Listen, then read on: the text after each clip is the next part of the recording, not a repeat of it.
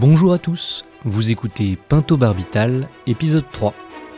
C'est Julien Auriac qui vous parle et aujourd'hui nous aborderons l'avis 139 du Conseil consultatif national d'éthique portant sur l'aide active à mourir avec l'un de ses rapporteurs, Régis Aubry.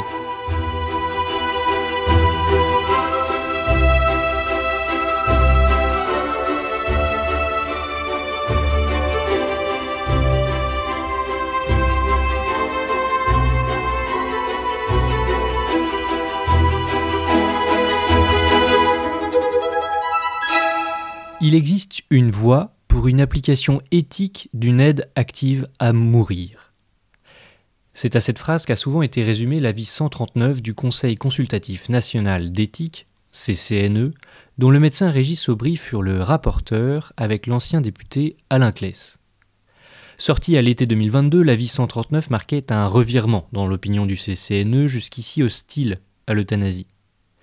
J'ai interviewé Régis Aubry, dans les calmes bureaux parisiens du CCNE le 9 février 2023.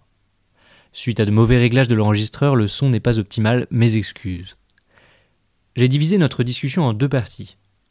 La première, que vous allez écouter maintenant, traite de la situation actuelle de la fin de vie. Nous y évoquons le contexte dans lequel s'élaborent les demandes d'aide à en finir. La seconde portera sur les différents modèles de la fin de vie à l'étranger.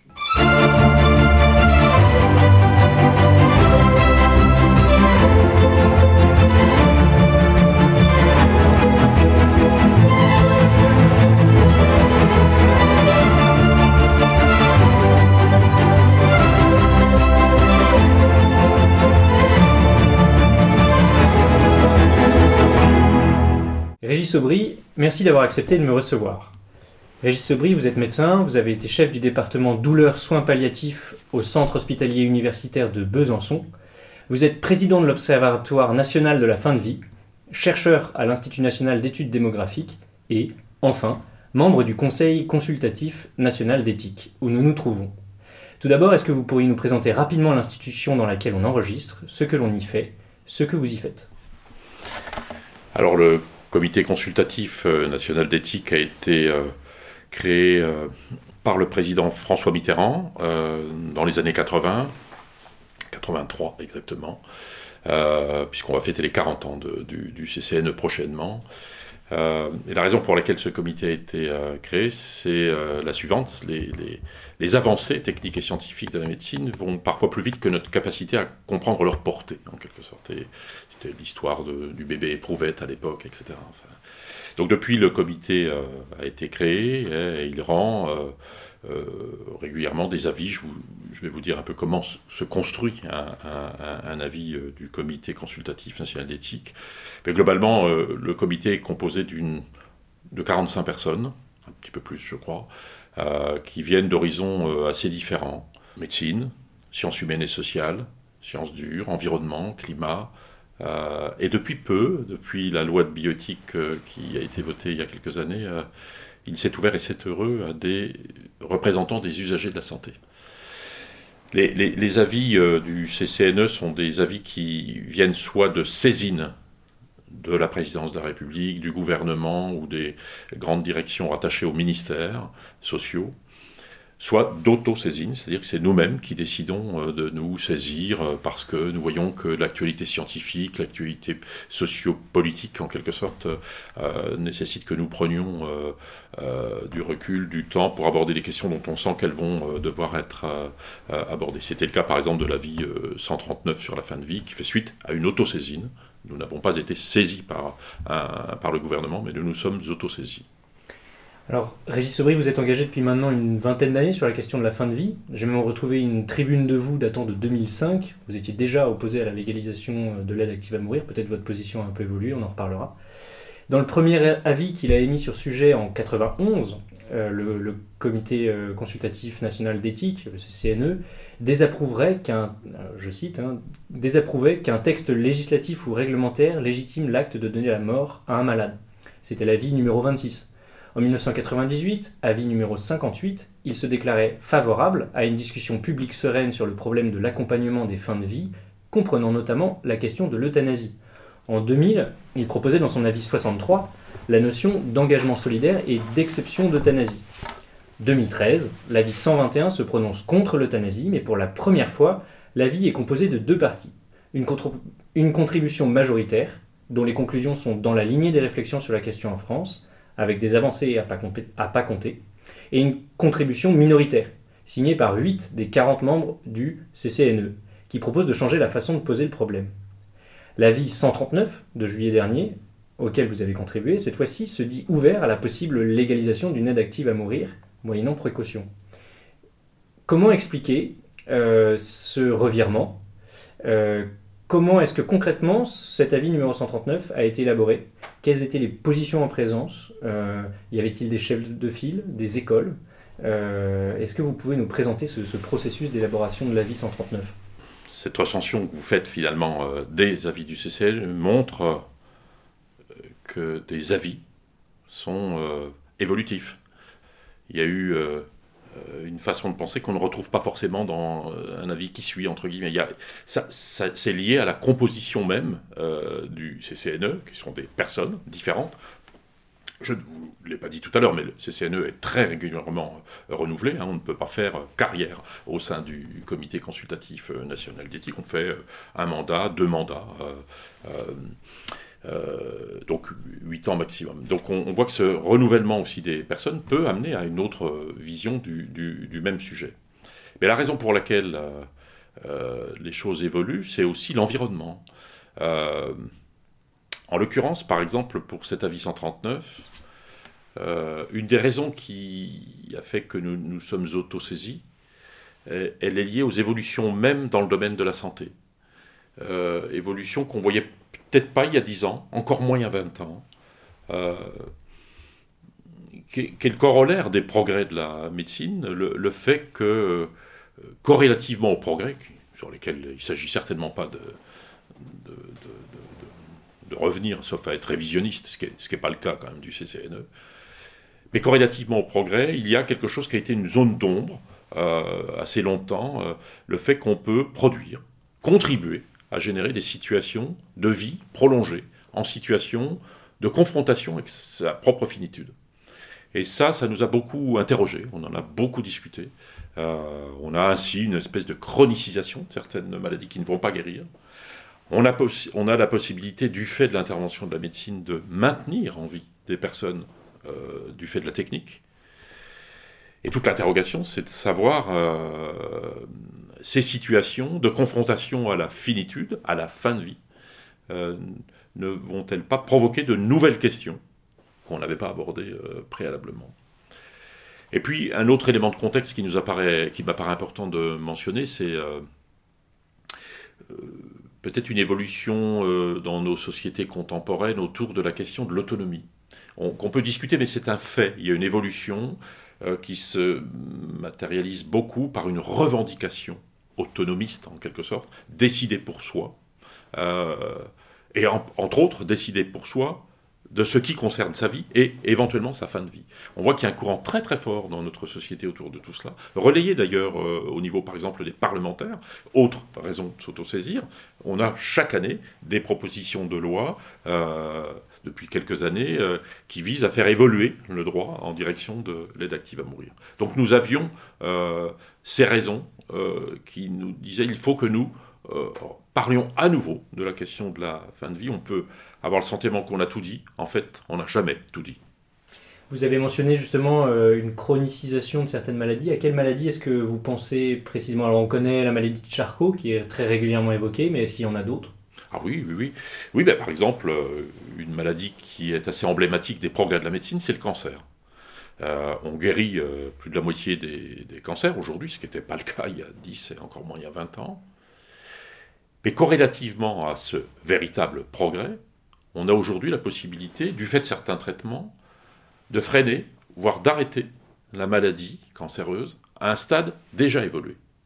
C'est-à-dire qu'on a des personnes qui se trouvent avec des séquelles liées à la maladie, parfois liées à l'intervention euh, médicale, et qui ne vont pas revenir à leur euh, état de santé antérieur, mais vivre avec quelque chose qu'on pourrait qualifier d'un handicap secondaire, en tout cas avec une, parfois, parfois, pas toujours évidemment, mais une perturbation de leur qualité de vie, voire une interrogation sur le sens de ce que vivre veut dire, quand vivre n'est plus que souffrir, entre guillemets. Vous voyez, c'est un, exemple, mais j'aurais pu en prendre d'autres.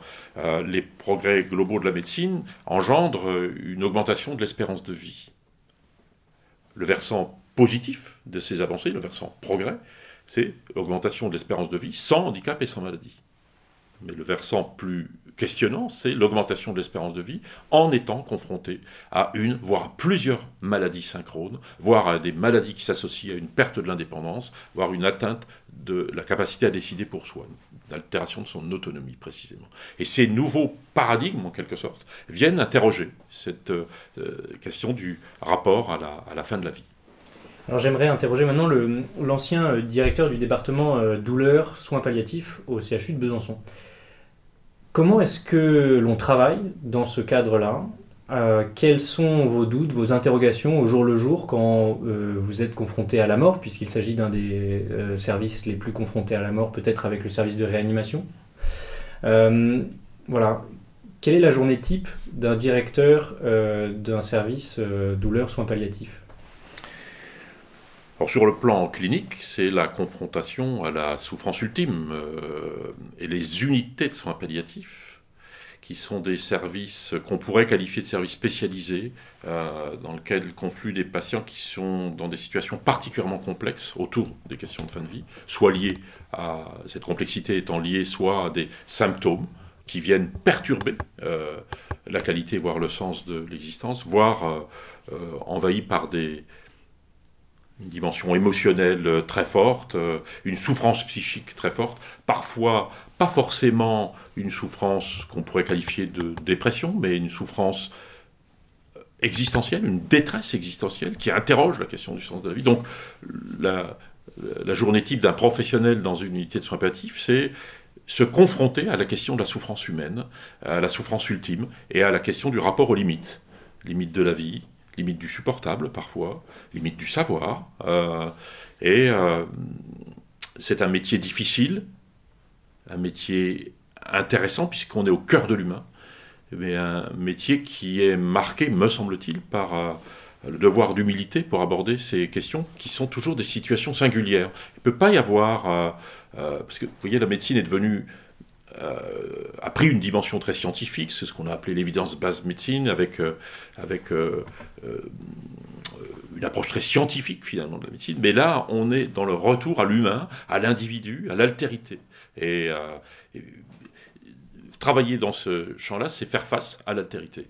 Est-ce que à ce propos, vous avez déjà eu des demandes d'aide active à mourir, puisque il y en a 3% euh, dans les euh, services de soins palliatifs selon les études, 1,8% en général. Est-ce que vous, vous avez été confronté à ces demandes de mort? Comment est-ce que vous y avez réagi?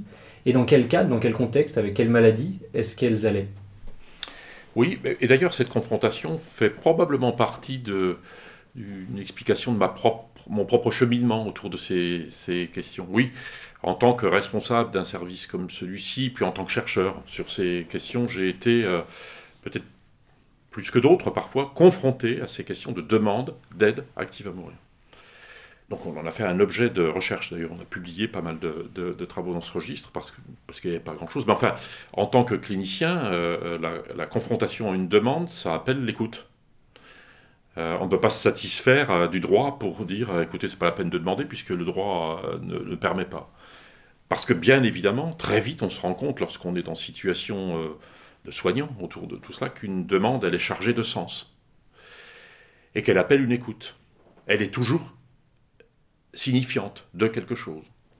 Euh, elle est très majoritairement, elle correspond rarement, pardon, à une expression d'une volonté de mourir, mais elle signifie toujours une souffrance. Donc, il y a un devoir d'écoute, il y a parfois même un devoir d'approche médicale, parfois technique, par exemple lorsque c'est une douleur interne, non contrôlée, parfois difficile à contrôler, qui vient euh, euh, engendrer euh, une telle perturbation de la qualité de vie qu'elle vient interroger le sens même de ce que vivre veut dire, il y a parfois nécessité d'être appeler des spécialistes autour de la question de la douleur pour répondre, non pas à une demande euh, d'aide active à mourir, mais une demande de sédation de la douleur.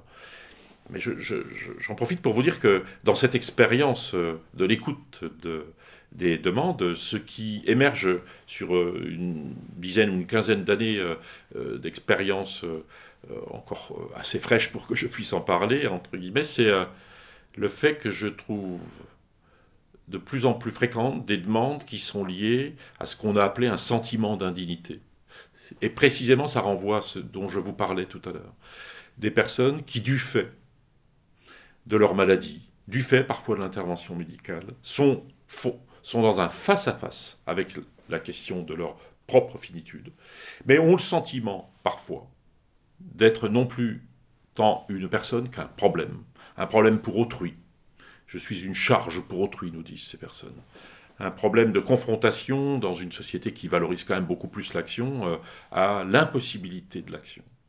Et euh, c'est plutôt le regard que nous portons sur ces personnes qui génèrent cette, euh, ce sentiment d'indignité, en tout cas on l'a appelé comme ça dans nos, dans nos travaux, que le réel, la réelle volonté de mourir, entre guillemets. Est-ce que vous pourriez nous présenter peut-être un cas très concret qui, en tant que praticien d'un service de gériatrie, vous a marqué Peut-être je me reviens à l'esprit une situation euh, euh, qui est un peu différente de celle que j'évoquais dans les exemples, mais c'en est un autre. Euh, c'est la, la, situation de personnes qui sont atteintes de maladies neurodégénératives, lentement évolutives. J'ai le souvenir d'une personne qui se savait atteinte d'une maladie neurodégénérative, avait l'exemple, puisqu'il y avait un trait génétique dans cette maladie, de ce qu'il advenait de sa propre maladie, sachant qu'elle allait, euh, cette personne, petit à petit, perdre euh, sa motricité, perdre, euh, par exemple, le contrôle de ses sphincters, mais perdre aussi la capacité à, l'oralité, c'est-à-dire tout ce qu'il y a derrière l'oralité, la parole, l'expression des, des, sentiments, etc. Cette personne a cheminé avec euh, un savoir de ce qu'elle ressentait que nul autre euh, qu'elle ne pouvait euh, connaître pendant des années. Et cette personne s'est adaptée pendant des années aux pertes successives et progressives qui caractérisaient cette maladie. et à un moment de son, son, existence, cette personne a dit, je, je l'ai suivi sur des années, cette personne cette personne euh, m'a dit, mais j'ai le sentiment que cette fois, je ne trouve plus de sens à mon existence. Elle ne fait plus sens pour moi. D'ailleurs, cette personne m'a euh, interpellé clairement en disant, je ne vous demande pas de me parler du sens de mon existence, puisque ce n'est pas à vous euh, d'aborder cette question, c'est à moi, seul moi, peut aborder cette question.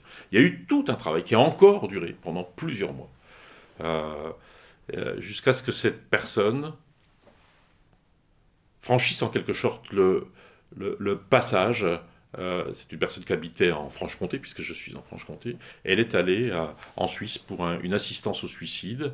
Cette assistance au suicide, elle est apparue comme euh, euh, une volonté de sa part lorsque cette personne a eu des difficultés à s'exprimer, lorsqu'elle a eu des difficultés à ramasser sa pensée pour l'exprimer, et lorsqu'elle a perdu ce qu'elle appelait, elle, sa dignité, c'est-à-dire le contrôle euh, d'elle-même, entre guillemets.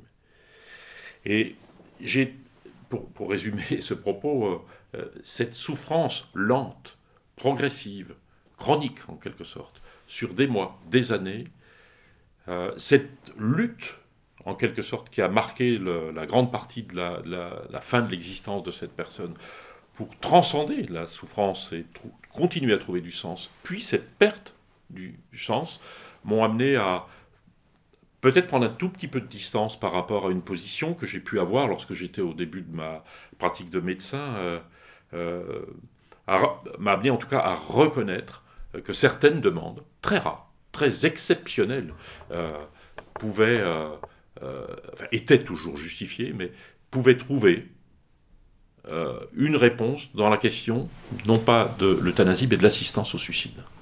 Justement, euh, j'ai évoqué tout à l'heure la tribune que vous aviez co-signée en 2005. Vous l'aviez co-signée avec Paulette Guinchard, euh, une tribune qui s'appelait La légalisation de l'euthanasie, à l'instar des législations hollandaises et belges, aurait-elle été une meilleure solution? Nous pensons que non.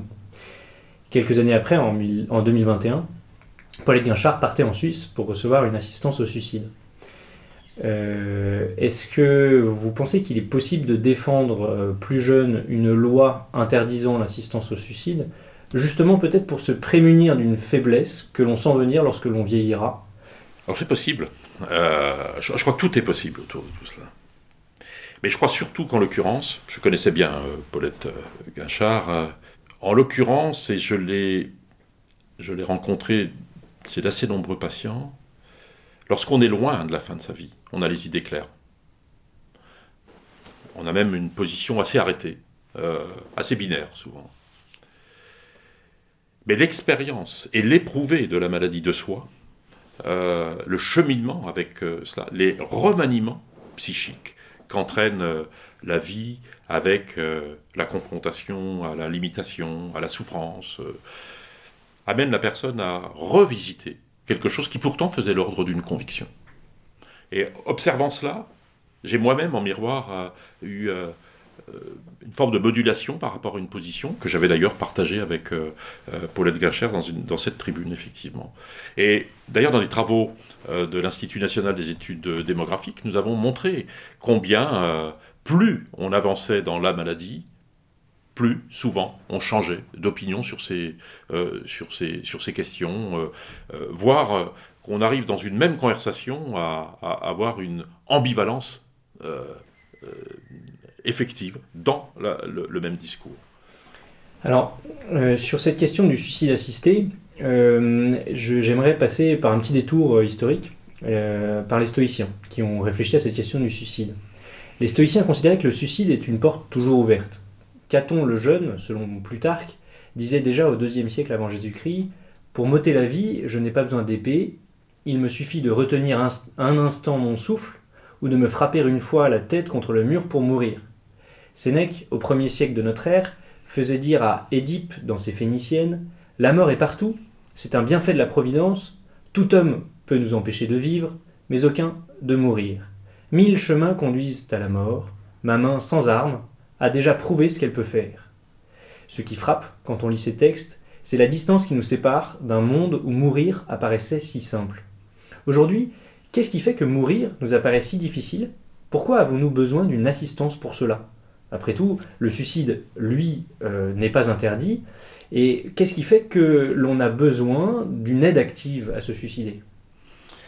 Alors, il y a plusieurs degrés de réponse évidemment à une question comme celle-ci, puis je me, je, ne pense pas que je serai complet euh, dans, la réponse que je, vais vous faire. Hein. Mais euh, j'ai le sentiment qu'entre les stoïciens et la période des stoïciens et aujourd'hui, s'est écoulé des siècles. Et que ces siècles sont des siècles qui ont vu repousser la question de la mort, du fait euh, de l'amélioration de la santé en général, de la médecine, etc. Et j'ai le sentiment qu'à mesure que la médecine euh, prenait une place dans cette question du rapport à la mort, c'était un refuge pour ne pas penser à la question de la finitude. Euh, d'ailleurs, nos sociétés un peu triomphantes se sont tournées vers la médecine pour essayer d'imaginer qu'elle puisse guérir de cette maladie terrible qu'est la vie, en quelque sorte. Hein. Il y a donc, c'est une analyse et probablement c'est discutable ce que je vous dis là, mais une forme de déni de la finitude qui euh, s'est progressivement installée dans, notre, dans nos sociétés que nous n'avions pas au temps de ces euh, philosophes. Ça c'est une première chose. Mais par rapport de façon très pragmatique à la question que vous, vous posez, la question de l'assistance, puisque rien n'interdit même rien ne pénalise le suicide en quelque sorte. Pourquoi y aurait-il besoin d'une assistance alors que c'est quand même une possibilité qui existe pour chacun Eh bien, on parle bien là de personnes qui sont, et c'est le champ de la réflexion que nous avons euh, au CCNE et dans le cadre de la Convention citoyenne, atteintes de maladies graves, très évoluées, dont l'espérance de vie est très limitée. Se suicider est un acte qui n'est pas aussi simple euh, qu'il est dit, et être assisté c'est à la fois être accompagné et à la fois avoir un accès possible à un produit létal. Je l'ai dit dans d'autres euh, interventions, c'est assez intéressant quand même de regarder cette dimension, parce que la possibilité de l'accès au produit létal ne signifie pas pour autant que la personne va accéder à ce produit létal. Et c'est encore toute cette ambivalence ultime qu'il faut d'ailleurs, de mon point de vue, respecter. je vous disais aussi, et, ça fait une vraie discussion aussi autour de la distinction entre la question de l'euthanasie, où un tiers administre un produit létal, et la question du suicide, où c'est la personne qui, ou pas, absorbe un produit létal ou s'administre un produit létal c'est l'intervention de ce tiers qui m'apparaît euh, euh, importante.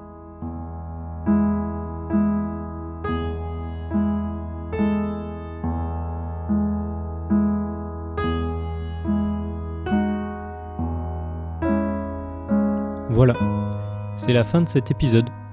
On se retrouve très bientôt pour l'épisode 4, deuxième partie de cet entretien. Mais avant, et pour que la copie de France Culture soit parfaite, je vous propose d'écouter du Maurice Ravel sur une suggestion de Régis Aubry.